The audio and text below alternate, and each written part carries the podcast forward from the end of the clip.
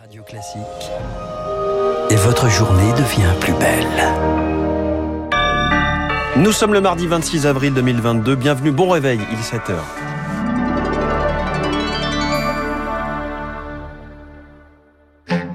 La matinale de Radio Classique avec François Geffrier. Et à la une, cette nouvelle mise en garde de Moscou, le danger d'une troisième guerre mondiale est réel pour le chef de la diplomatie russe. Il accuse l'Ukraine de faire semblant de négocier. À droite comme à gauche, les grandes manœuvres ont commencé en vue des législatives. Les républicains tentent de limiter les défections vers la Macronie. On fera le point sur ce troisième tour. Et puis, rougeole, oreillon, rubéole, la vaccination des enfants recule dans le monde. C'est un vrai problème de santé publique, y compris en France. Après ce journal, 7h10, on a senti le soulagement soulagement européen avec les communiqués de félicitations à Emmanuel Macron depuis dimanche soir. Ce sera l'édito de François Vidal. 7h15, la Chine se met d'elle-même à l'arrêt. L'économie mondiale à nouveau face à un choc. Je reçois Virginie Robert, présidente de la société de gestion Constance Associée. 7h25, Marine Le Pen, Jean-Luc Mélenchon. Les oppositions reparties au combat plus tôt que jamais. Ce sera l'info politique de David Doucan. Radio classique. Lucille Bréau pour le journal de 7 heures. La Russie souffle de nouveau le chaud et le froid. D'un côté, elle veut poursuivre les négociations de paix avec Kiev. De l'autre, son chef de la diplomatie, Sergei Lavrov, met en garde contre le danger réel d'une troisième guerre mondiale.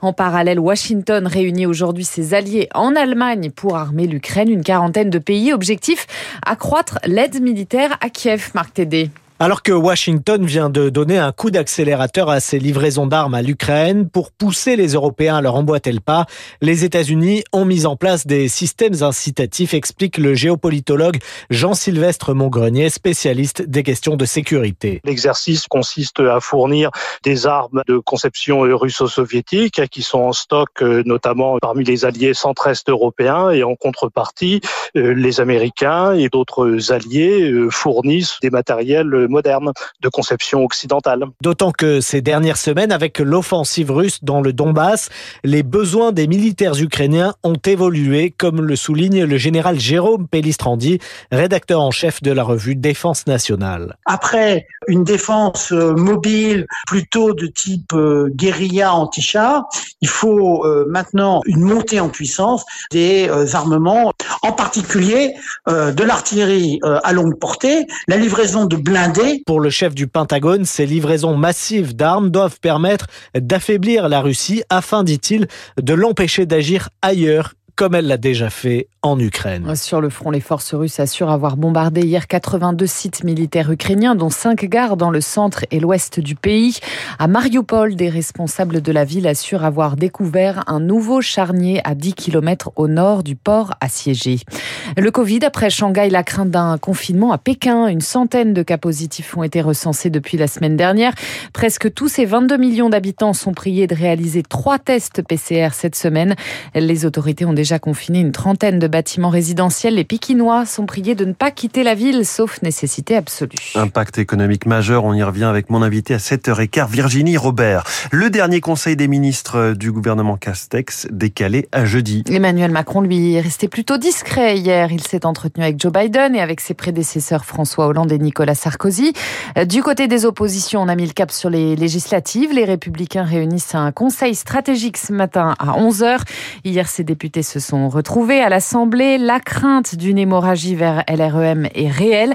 Olivier Marlex est le vice-président des Républicains. Il exclut pourtant tout rapprochement. Le projet d'accord avec M. Macron n'a en soi aucun sens puisque personne n'a compris encore ce qu'il voulait faire exactement. Donc notre projet sera celui d'être euh, ici une opposition les pieds sur terre face à une majorité de députés en marche totalement hors sol et déconnectés comme ils l'ont montré depuis cinq ans, de refuser cette espèce de clivage entre euh, une Macronie qui incarne une France heureuse face à ceux qui ont voté Marine Le Pen et qui incarnent une France euh, rurale qui se sent abandonnée, déclassée. Il faut parler à l'ensemble des Français. On ne peut pas accepter cette division cette fracturation euh, du pays avec euh, ces deux camps qui parlent chacun à leur chapelle. Propos recueillis par Anne Mignard et à gauche aussi, on parlemente. Première rencontre demain entre les Insoumis et les socialistes pour parler législative. Un policier en garde à vue après la mort de deux personnes sur le Pont Neuf à Paris. La police des polices cherche à déterminer s'il était bien en état de légitime défense quand il a tiré sur un véhicule lors d'un contrôle. C'était dans la nuit de lundi, de dimanche à lundi.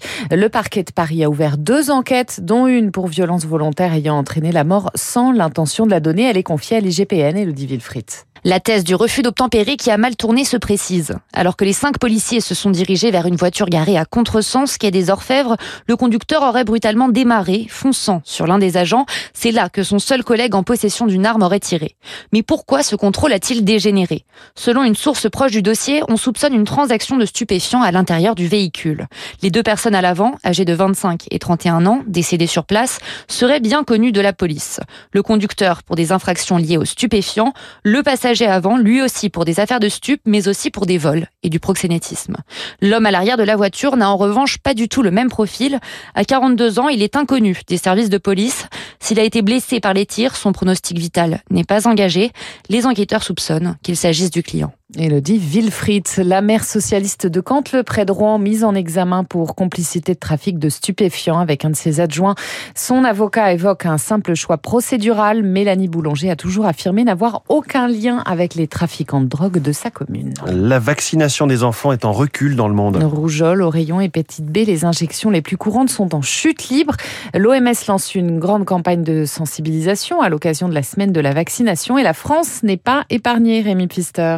Obligatoire depuis 2018, les injections de ROR, le vaccin contre la rougeole notamment, ont pourtant chuté de 10% l'an dernier. Ce sont surtout les doses de rappel qui n'ont pas été réalisées durant la crise sanitaire.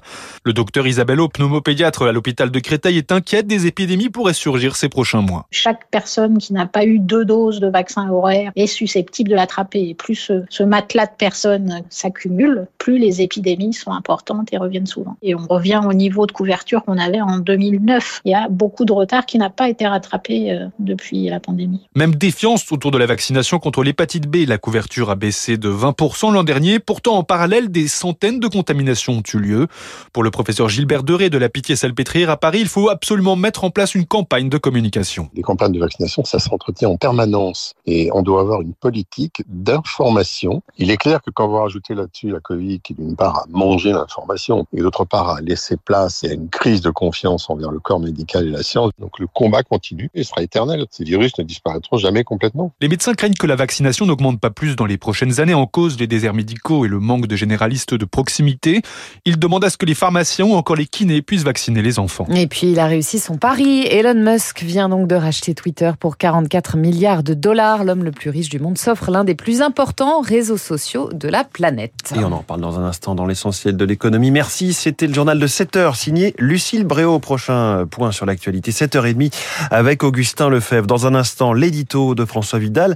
Emmanuel Macron renforcé au sein de l'Europe au moment où la France espère garder des marges de manœuvre hein, vis-à-vis des règles budgétaires communes. Puis cette question, la Chine va-t-elle faire replonger le monde dans la récession? Virginie Robert, présidente de la société de gestion Constance Associée, est mon invitée.